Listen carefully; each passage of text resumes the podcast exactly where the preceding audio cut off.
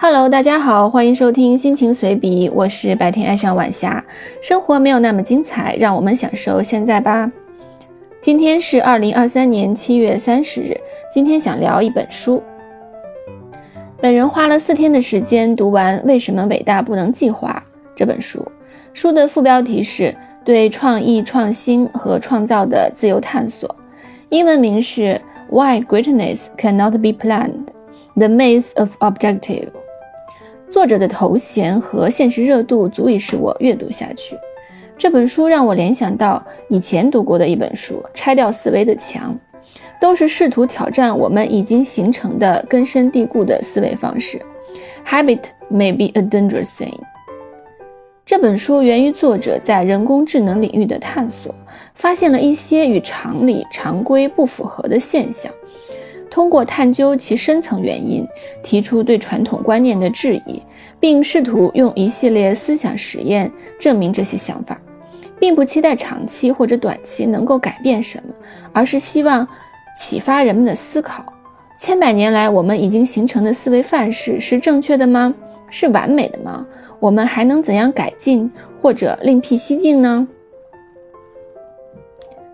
本书的关键词有目标悖论、踏脚石、新奇式搜索、非目标式搜索等九个章节，两个案例，从对目标的质疑开始，历经无目标者的胜利，目标是错误的指南针，有趣和新奇的探索，彻底告别对目标的幻想，到终极案例，重新诠释自然进化、目标和人工智能领域的探索。读完之后，如果用耳目一新、独辟蹊径这一类词来形容这本书的感受，就太贫乏了。它所带来的震撼，应该是高屋建瓴、醍醐灌顶、凤凰涅槃。作者的意图不是让你剑走偏锋，不是让你生搬硬套，而是想让你了解一些思维方式、观点，开拓你的认知维度，在日常中。在较小的范围内，一般的格局中，目标导向仍然是非常有用的，是经过历代人实践检验过的、已经认证过的可靠的发展路径。但是在全人类的、宏观的、科学的、社会的、生物的、进化的等层面，我们该抛弃固有的成见了，因为思维习惯。一旦形成，就会渗透到各个领域，会很容易成为前进的枷锁，而我们还不能自知，或者说很难跳出这个模式。了解到这个道理之后，推广到个人的工作和生活也是一样的。书中的几个观点：第一，目标会窄化你的搜索范围，尤其对于伟大的事业来说，具有一定的误导性。第二。目标论导致我们只关注终点的收获和风景，而忽视了每一条探索道路本身的特殊性和独特性价值。第三，从某种意义上说，我们去过的地方，无论是目之所及还是心之向往，都会成为我们开拓新思路的踏脚石。第四，对未知的机会秉持开放和灵活的态度，有时候比明确的知道自己要做什么更重要。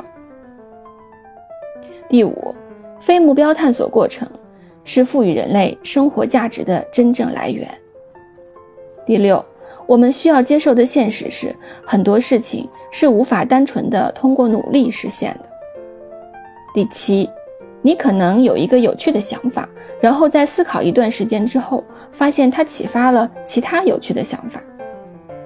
第八，每个人对有趣事物的感觉是其直觉、经验。和知识三方因素经过微妙的调和后的产物。第九，保护分歧和容纳不一致的观点是一种美德。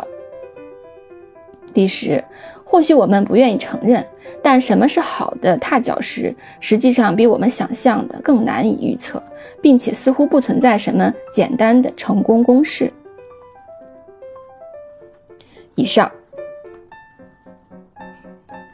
心情随笔是一档内容丰富、轻松治愈的播客节目，涉及生活随想、读书感悟、音乐分享、电影感触、小杂文等。音频将同步更新在喜马拉雅、网易云音乐、蜻蜓 FM、懒人听书。欢迎收听和留言。更多图文资料，请关注新浪微博“白天爱上晚霞”获取。